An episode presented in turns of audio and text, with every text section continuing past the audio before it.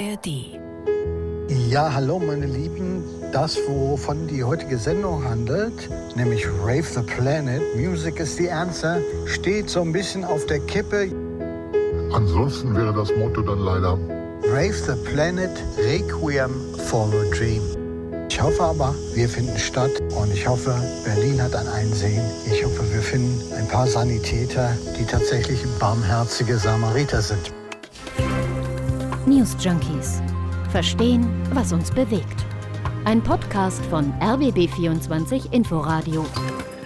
Ja, ein paar Samariter will er finden. DJ West Bam. Äh, das ist der bekannte Berliner, der auch eine Musiksendung hat bei den Kolleginnen und Kollegen von Radio 1. Und West Bam, der kann aufatmen. Auch alle Techno-Fans und Partygänger da draußen übrigens, denn die Veranstaltung Rave the Planet soll, stand jetzt zumindest, wohl tatsächlich, wie eigentlich geplant, auch stattfinden. Zumindest haben das die Veranstalter heute in Berlin verkündet. Vorher hat es super viel Stress um diese Techno-Parade gegeben gegeben, denn die stand vor dem Aus. Und der Grund, der war ziemlich banal. Es gab keinen Sanitätsdienst mehr. Die Malteser zum Beispiel waren sehr überraschend abgesprungen, sprich, es hätte keinen gegeben, der sich um Dehydrierte oder Verletzte hätte kümmern können. Und dann hat das Veranstaltungsteam noch hektisch nach neuen Lösungen gesucht. 300.000 Menschen sind für diesen Samstag angemeldet, um schön zusammen zu tanzen, zu feiern und zu Elektrobeats zu zappeln. Da springen viele jetzt wahrscheinlich auch aus der ganzen Republik spontan noch in den Zug, um nach Berlin zu jetsetten. Ähm, kannst direkt auch deine Glitzerklamotten einpacken an Christine, oder? Ja, ich habe einige Hast du schon welche? Ich meine Haare färben oder so und dann. Ja, so Wasserstoffblond. Ja.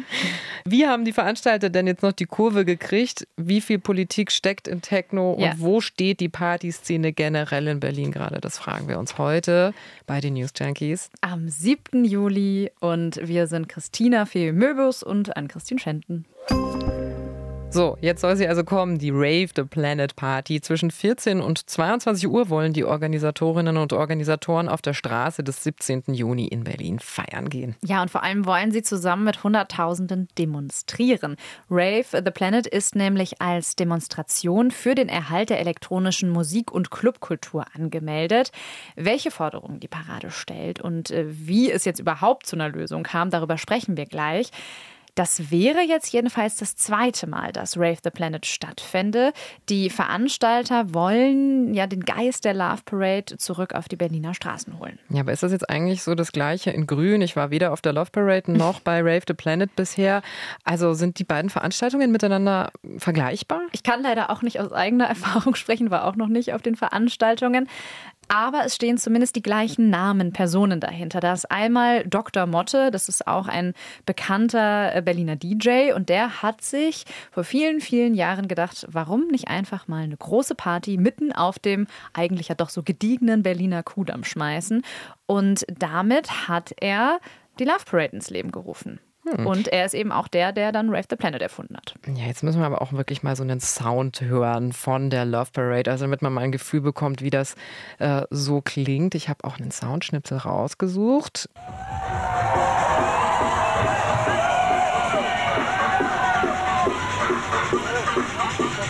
Es klingt ein bisschen so wie aus der Dose. Ja, sind ja auch elektronische Beats, die können auch aus der Dose Das klingen. stimmt. Ja, also sehr intensiv diese Party auf jeden Fall. Und zu so einer Mucke zappelten dann auch 1989 die ersten Menschen auf den Straßen der Hauptstadt. Aber es war natürlich viel, viel kleiner. Am Anfang waren es, glaube ich, gerade mal so 150 Leute oder sowas, die da gekommen sind. Ja, und der Rest ist ja Geschichte. Also die Love Parade, die fand dann irgendwann jährlich statt, wurde zu einem Massenevent für Millionen Feierwütige. Schrill, laut. Dann das muss man einfach erwähnen, wenn man über die Love Parade ähm, spricht, kam 2010 und damit das bittere Ende der Love Parade, nämlich in Duisburg, als durch eine Massenpanik 21 Menschen ums Leben kamen und mehr als 600 verletzt wurden. Danach war dann auch die Love Parade erstmal passé. Bei Rave the Planet, das jetzt morgen stattfinden soll, da gibt es deswegen eben auch einen großen Unterschied in puncto Sicherheit vor allem, nämlich keine Wege, die durch Tunnel oder Unterführungen führen, wird es auf dieser Demo-Route geben. Sprich, es ist dann auch viel sicherer zum Ausweichen und zum Flüchten.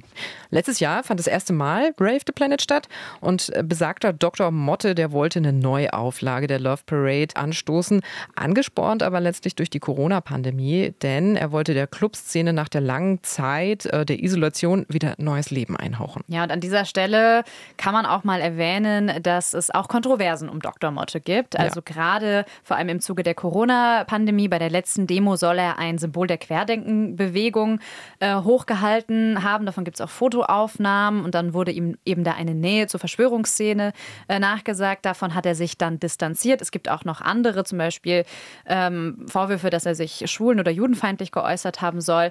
Äh, da hat er sich überall entschuldigt. Ähm, na dann. Na dann, genau. Aber er ist trotzdem eine kontroverse Person und deswegen gibt es auch Leute, die sagen, Rave the Planet, das ist nicht unsere Party. Trotzdem waren letztes Jahr immerhin 200.000 Menschen da. Aber wurde der Rave dann nicht auch abgebrochen? Tatsächlich. Also die Veranstalter ähm, hatten damals eine deutlich kleinere Zahl an Teilnehmenden angekündigt, nämlich nur 20.000. Das hat dann dazu geführt, dass die Polizei irgendwann gesagt hat, nee, das ist jetzt aber zu viel. Und genau das ist nämlich auch das Problem, von dem viele fürchten, dass es sich wiederholen könnte. Ja, aber dieses Mal sind schon vorab 300.000 Leute angemeldet worden, Immerhin. also deutlich mehr. Aber trotzdem, du hast schon recht, in Insiderkreisen rechnet man mit mehr als einer halben Million Ravern. Ja. Okay. Äh, also kein Wunder, dass das nicht so leicht ist, ein anständiges Sicherheitskonzept für so eine Veranstaltung auf die Beine zu stellen, wo man auch nicht so absehen kann, wie viele da hinkommen. Und deswegen auch vielleicht verständlich, dass man als Sanitätsdienst sagt, da machen wir nicht mit. Ja, es ist ja auch eine ganz besondere Situation. Das sind nicht so die klassischen Vorfälle, die dann vorkommen bei so einer bei so einer Veranstaltung, die so ein Mix aus Party und Demo sein soll. Also letztes Jahr sprachen auch Polizei und Feuerwehr selbst von nicht unbedingt versammlungstypischen Notfällen. Also versammlungstypisch, das hieße jetzt, dass äh, Leute umkippen, weil es zu heiß ist oder klassische Verletzungen oder sowas, sondern ganz, ganz viele mussten in Kliniken gefahren werden und das vor allem wegen Drogen- oder Alkoholmissbrauchs. Also Fakt ist offenbar, ohne Schlagzeilen geht es bei Rave the Planet nicht, auch bei der zweiten Ausgabe. Es gab keine Sanitäter und das war ein ziemlich großer Aufreger hier in Berlin diese Woche. Als Veranstalter für solche Veranstaltungen musst du ja bei den Behörden ein Sicherheitskonzept vorlegen und dich dann eben auch um Nothelferinnen und Nothelfer kümmern. Das sind einfach die Auflagen. Und der Sanitätsdienst, die Malteser, die waren kurz vor knapp abgesprungen und das Rave the Planet Team, das vor allem aus Ehrenamtlichen besteht, musste dann eben noch auf die Schnelle einen anderen privaten Anbieter finden. Das scheint jetzt wohl geglückt. Mhm. Und das haben die Veranstalter des Raves am Vormittag in Berlin bekannt gegeben. Hier in Form von Tim Zeiss. Das ist der ehrenamtliche Geschäftsführer der Rave the Planet GmbH. Der Auftrag ist erteilt, die Verträge sind unterschrieben. Das Sanitätskonzept liegt im ersten Entwurf bereits vor. Ja, klingt, äh, klingt zuversichtlich, der Mann. Ähm, aber am Ende spielt das Geld wahrscheinlich noch eine große Rolle. Ja, auf jeden Fall. Die Infrastruktur muss ja auch bezahlt werden und die ganzen Nothelfer und Nothelferinnen, die dann extra in die Stadt kommen und äh, in Hotels untergebracht werden müssen und so weiter und so fort. Aber Tim Zeiss sagt, na, so ein bisschen Berlinermäßig, das wird schon. Wir konnten den, den Auftrag, die Auftragserteilung jetzt äh, wirtschaftlich verantworten. Man kann ja auch mit einem gewissen sicheren Spendenzulauf noch äh, rechnen, den man auch ganz gut evaluieren kann. Und ähm, wir sind auf die Spenden natürlich angewiesen. Wir sind jetzt natürlich irgendwo in der Unterdeckung, das ist doch völlig klar. Ne? Also das zum Thema, ähm, zum Thema fehlende Gewinnerzielungsabsicht. Also wir sind jetzt wirklich in der Unterfinanzierung, aber wir können, ähm, wir können den Sanitätsdienst im Ergebnis dann wohl auch bezahlen, sonst hätte ich den Auftrag nicht erteilt. Ja, und Absagen wäre für die Veranstalter vielleicht sogar noch teurer. Ne? Also hätten sie das Ding nicht veranstaltet, dann wären vielleicht Regresszahlungen an die DJs oder die Gastronomiebetreiber vor Ort auf diese Veranstalter zugekommen. Aber sie haben doch auch einen Eilantrag am Verwaltungsgericht Berlin eingereicht, wenn ich mich recht erinnere, mhm. oder Christina, was ist aus dem geworden? Ja, die Veranstalter wollten gegen die Auflage, dass sie den Sanitätsdienst selber zahlen müssen, vorgehen. Aber der Antrag ist offenbar vom Tisch. Die Veranstalter haben den Eilantrag jetzt zunächst zurückgezogen. Okay, also kurzum nochmal die Frage zugespitzt. Ist es jetzt sicher, dass Rave-Fans sich zum Dancen auf den Weg nach Berlin machen können? Ja, die Veranstalter sagen ja, die Veranstaltung sei angemeldet und es habe auch niemand abgesagt. Verboten wurde Rave the Planet bisher auch nicht. Mhm. Also insofern, ja, wer mag, mag, kann jetzt schon die Klamotten zusammenpacken, die Partyklamotten. Spannend wird es dann aber wirklich erst morgen um 13.59 Uhr. Das ist dann eine Minute vor dem Start der Veranstaltung, weil die Polizei wird dann eben zu dem Zeitpunkt den Daumen hoch oder runter machen. Die muss ja die Demo am Ende auch zulassen oder eben nicht. Ich bin sehr gespannt, was passiert, wenn da hunderttausende Raver in Berlin stehen und dann wird gesagt, nee, doch nicht. Als ob die dann nicht trotzdem anfangen zu tanzen. Ja, wenn es klappt mit dem Tanzen, dann raven da morgen wieder Hunderttausende durch Berlin. Aber Rave the Planet soll ja nicht nur eine Party sein, sondern auch eine Demo. Wir haben es mhm. angeschnitten. Hier geht es laut Veranstalter Dr. Motte Eben nicht nur ums Feiern, sondern auch um Politik. Wir haben nämlich den Antrag gestellt, dass Techno in Berlin als immaterielles Kulturerbe anerkannt wird. Und das ist so der erste Schritt. Irgendwann kommt dann Deutschland und irgendwann kommt dann Europa und vielleicht werden wir dann ja auch nochmal Weltkultur. Außerdem haben wir noch eine andere Forderung, und zwar die Gleichstellung der elektronischen Musikkultur mit allen anderen etablierten Kulturformen. Und, und, und ganz zum Schluss Frieden und Abrüstung auf allen Ebenen, auch zwischenmenschlich. Auch zwischenmenschlich, ganz wichtig. Also, die haben sich da einiges vorgenommen bei Rave the Planet. Und bevor wir uns diese Forderungen mal ganz genau angucken, kann man ja mal allgemein die Frage stellen, wie politisch kann Rave überhaupt sein? Ja, da lohnt sich doch direkt noch mal ein Blick auf die Anfänge der Love Parade, würde ich sagen. Mit 150 mhm. Leuten hat am Kudamm in Berlin in Charlottenburg alles angefangen. Hier ein Ausschnitt, ein bisschen Archivmaterial von Focus TV. Um 18 Uhr treffen sich die Sympathisanten der kleinen Szene am Wittenbergplatz. Noch weiß niemand, wie die Demonstration ablaufen soll. Unter den Besuchern ist auch der 25-jährige Ralf Regitz. Und ein paar Leute standen da und äh, haben sozusagen leicht frierend gezitterte Dinge, die da kamen. So zwei kleine Autos, Autochens und irgendwann, ja, meinte Motto, dann kommen wir gehen jetzt los. Mehr wären es auch nicht mehr und es waren dann vielleicht 100, 150 Leute. Alles Friede, Freude, Eierkuchen also. Das war auch das Motto, unter dem Dr. Motte die Love Parade ins Leben gerufen hat. Wir hatten sich ja auch angemeldet als Demonstration, haben das dann für Friede, Freude, Eierkuchen angemeldet, also für Abrüstung, für Musik als Mittel der Verständigung und für die gerechte Nahrungsmittelverteilung. Und es war äh, schon bemerkenswert und auch überraschend, dass das dann halt so explodiert ist. Ja, es wird jetzt technolastig im Inforadio. Also tatsächlich ist es ja so, dass dann aus diesen versprengten 150 Teilnehmenden, haben wir vorhin auch schon gesagt, plötzlich wirklich Hunderttausende geworden sind. Ähm, bis Anfang der 2000er war die Love Parade auch immer eine Demonstration, auch wenn natürlich für viele Raver, zum Beispiel hier 1995, eher die Party im Vordergrund stand. Frieden, Peace, Freiheit, Freiheit Party. Glück, Party, feiern.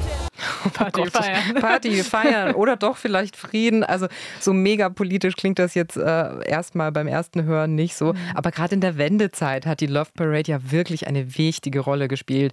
Freiheit durch ein vereintes Berlin tanzen, das ist eigentlich schon ganz losgelöst von allen Forderungen nach Frieden und Abrüstung politisch. Ja, total. Jetzt kann man natürlich heute, mehr als 30 Jahre später, hingehen und fragen, naja, wie sehr steht denn die Love Parade beziehungsweise jetzt Rave the Planet noch für diese Werte? Man könnte auch fragen, ob sie es jemals stand, aber die Veranstalter könnten diesen politischen Status natürlich auch jetzt gerne einfach so als Stempel oben drauf packen und nutzen das natürlich auch für sich. Letztes Jahr war das Motto Together Again und da kann man sagen, naja, das hatte schon was Politisches. Also ne, kurz nach der Corona-Pandemie, die Clubszene hat es ja auch besonders hart getroffen. Das war schon ein Zeichen. Ja, und Sören Hinze, unser Reporter beim RBB24 Inforadio, der sagt sogar, Rave the Planet sei sogar viel politischer als die damalige Love Parade. Und es gibt ein Awareness-Team, es gibt politische Botschaften, also es ist heute viel mehr als Friede, Freude, Eierkuchen. Dieses Jahr ist das Motto Music is the answer. Das klingt jetzt für mich auch nicht so tiefgründig, aber vielleicht ist auch einfach Music die Antwort auf alles. Ich weiß es nicht. Ähm, Wenn es nämlich alles den Bach runtergeht, dann gibt es wenigstens noch ein bisschen Musik. Ja, aber lass uns doch jetzt mal auf diesen Punkt Techno als Kulturgut wirklich gucken. Also mhm. die Veranstalter von Rave the Planet, die wollen ja erreichen, dass Techno irgendwann UNESCO-Weltkulturerbe sogar wird. Ja, genau, das ist ja so deren Hauptforderung. Auf der Seite von Rave the Planet findet sich auch ein kleiner Film, wo verschiedene Menschen aus der Techno-Szene erklären, warum dieses Genre für sie so wichtig ist.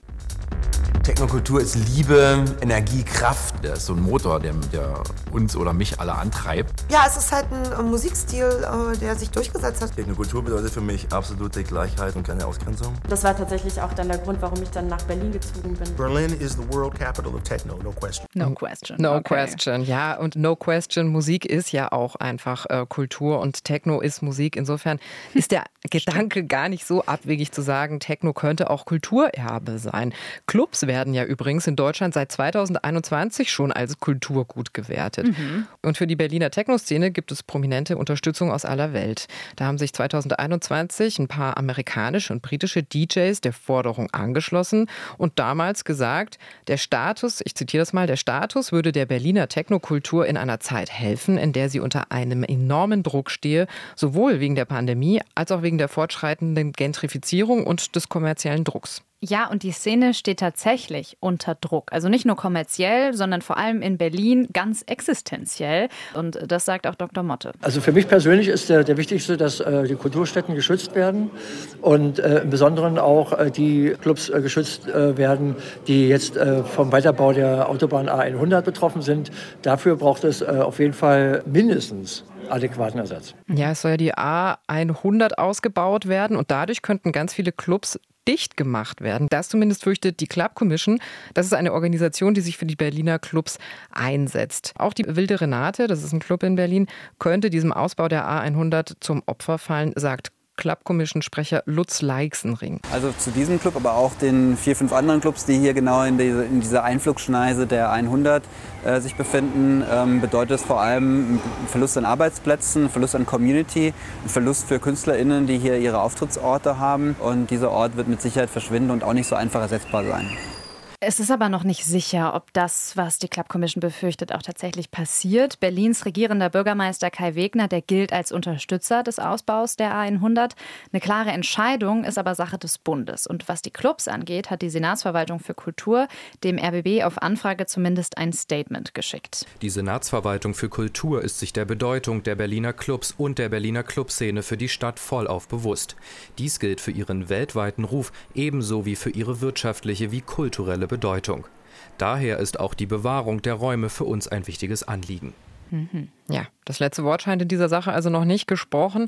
Wirklich sicher werden sich die Clubs nach so einem doch, naja, etwas schwammigeren Statement dann wohl auch nicht fühlen. Naja, jetzt geht es ja am Wochenende erstmal darum, unter freiem Himmel zu raven. Und wir haben uns jetzt für euch durch das Sanitätswirrwarr, durch die Geschichte der Love Parade und natürlich auch noch durch die aktuellen Bedrohungen für die Berliner Techno-Szene gefühlt, ja, und jetzt am Ende dieser Folge können wir euch leider trotzdem nicht zu 100 Prozent sagen, ob Brave the Planet wirklich mhm. stattfinden wird. Wie gesagt, 13.59 Uhr ist das Statement der Polizei zu erwarten und dann wissen wir mehr. Ich für meinen Teil werde sagen, am Wochenende wird es über 30 Grad. Man findet mich eher am See als auf einem Rave. Ja, oder mit einem Eis in der Hand, gemütlich im Park oder ja. sowas. Ne? Falls ihr jetzt auch lieber was anderes auf die Ohren wollt, nämlich Politik statt Techno Beats, dann hier noch ein Podcast-Tipp. Jeden Freitag könnt ihr in der ARD-Audiothek unsere Kolleginnen und Kollegen aus der Landespolitik hören. Im Podcast Spreepolitik gibt es immer die neuesten News und Geschichten aus der Berliner und Brandenburger Landespolitik. Diese Woche wird es unter anderem um die Novelle des Jagdgesetzes in Brandenburg gehen. Ja, komplett anderes Thema als äh, Raven, aber hört da mal gerne rein. Das war es jedenfalls von den News Junkies für diese Woche. Wir verabschieden uns, Christina Fee Möbus und Ann-Christine Schenten. Genießt euer Wochenende am See, auf dem Rave oder sonst wo. Wir sagen Tschüss. Und bis bald. Ciao. News Junkies. Verstehen, was uns bewegt. Ein Podcast von RBB24 Inforadio. Wir lieben das Warum.